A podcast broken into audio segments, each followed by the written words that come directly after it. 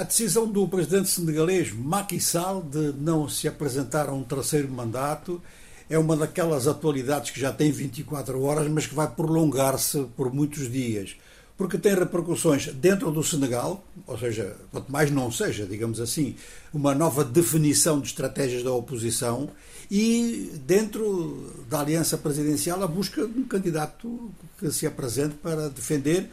uma aliança que está com grandes dificuldades, porque praticamente perdeu as eleições legislativas, teve que recorrer a, a um deputado independente para conseguir uma maioria simples na Assembleia Nacional.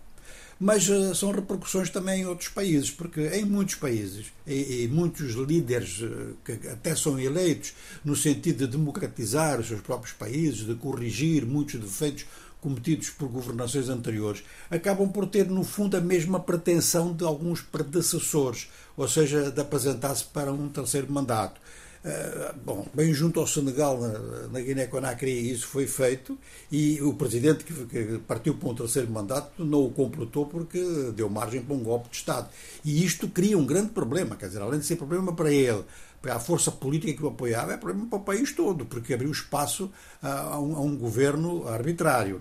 Ora, uh, neste momento estão marcadas eleições no Gabão e no Gabão é, é, praticamente monarquia, não é? Não só o atual presidente é filho do presidente anterior, mas tem vindo a multiplicar mandatos. Naturalmente que a oposição gabonesa vai jogar muito no exemplo senegalês e outros exemplos podem ser dados a nível do continente africano. Portanto, isto não sucede em Cabo Verde, isto não sucede na Nigéria e na Ilha Maurício também não sucede, embora na Ilha Maurício as coisas se passem de outra forma. O, o cargo de presidente é um cargo, vamos lá, honorífico, não é? Mas uh, as forças políticas no poder não se eternizam no poder e mesmo que seja a mesma aliança ou o mesmo partido que ganhe duas, três eleições seguidas, procura renovar-se internamente. Isto é uma prova de força, a demonstração de que o partido no poder ou a aliança no poder não depende de um, de um, de um, de um líder só, não depende de um guia, de uma figura assim, eh, tipo meio mítica. Isto dá logo ideia de subdesenvolvimento político.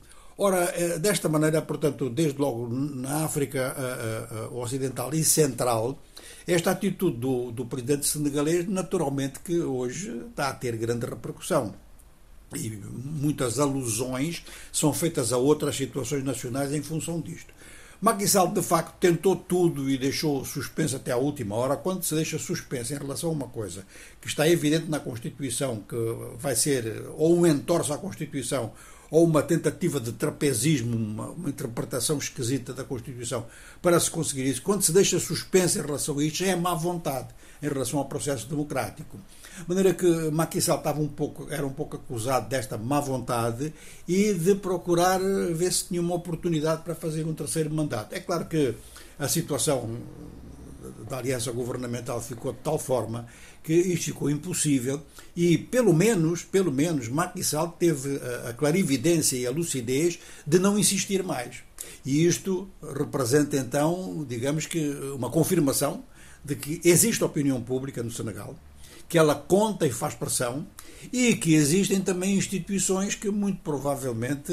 se Macky Sall tentasse algo deste género, iria acontecer-lhe aquilo que aconteceu ao seu antecessor, o Wade, que tentou um terceiro mandato, conseguiu que a candidatura fosse validada, mas foi derrotado nas eleições pelo próprio Macky Sall. Então, esta notícia do Senegal é naturalmente uma boa notícia para a democracia em África e vai ter, naturalmente, está a ter eh, repercussão em outros países onde há riscos semelhantes, ou seja, riscos de que a Constituição não seja respeitada.